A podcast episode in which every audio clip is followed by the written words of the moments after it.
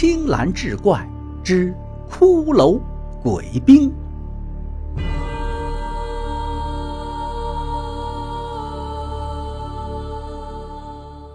话说正阳县的保正汤勇所在的村落，时常会出现一队骑兵，穿着银色的铠甲，手执刀剑长矛，趁夜色打劫村民，抢夺村民的家畜或者财产。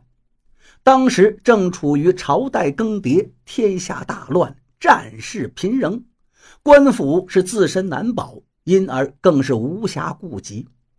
而那作乱的骑兵神出鬼没，十天半月就来一回，让村民们防不胜防，胆战心惊。于是不少人被迫无奈，拖家带口投奔他乡谋生。村里眼看着只剩下了十几户人家。都是些上有老下有小，远行不便又都不愿意离开故土之人，大家就聚在一起商量对策，以汤勇为首发号施令，共同来抵抗这些匪兵。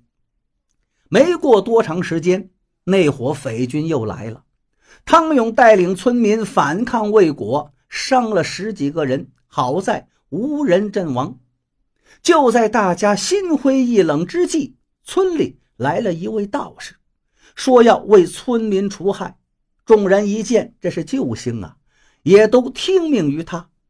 道士让村民做的第一件事就是用稻草扎人，两三天扎起了几百个，都放在村外。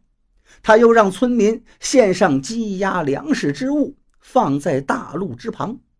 众人都不明白。他所作为何？那道士便对村民说道：“这伙匪兵啊，他到底是人还是妖魔鬼怪？我等并不清楚。今晚我就在草人身上施法。如果来的是人，这些草人他还是草人；如果来的是妖鬼，草人便是神兵天将了。但无论来的是人是鬼。”只要他们得了大路上放的那些家畜粮食，我们不也就没有危险了吗？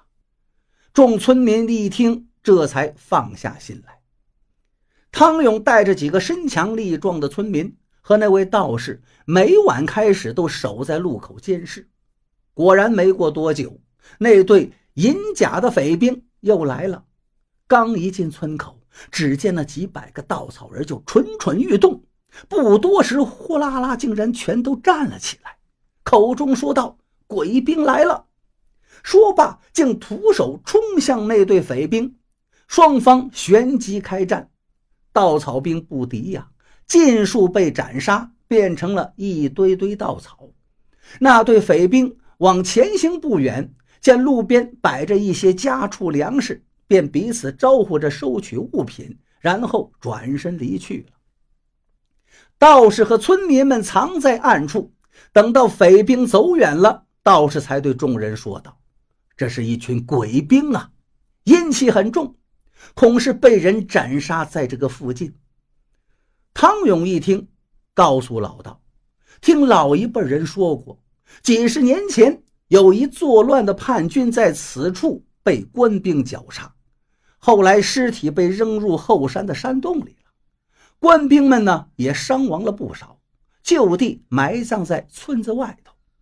道士听后言道：“看来呀，还得请那亡故的官兵们前来，才能解此恶难。”众人闻言大惊，道士便让汤勇将村民们转移到埋葬官兵之地暂住，每日设法坛祭祀亡故的官兵。过了七日。道士大喜，对众人言道：“这回好了，他们答应帮忙，你们有救了。”村民们惊喜之余，都有些难以置信。道士撤了法坛，又交代大家一些注意的事宜。这一夜，银甲鬼兵又来了，村民们都十分害怕。只见道士冲到埋葬官兵的坟地里，口中念念有词，咒毕。只见他大喝一声：“起！”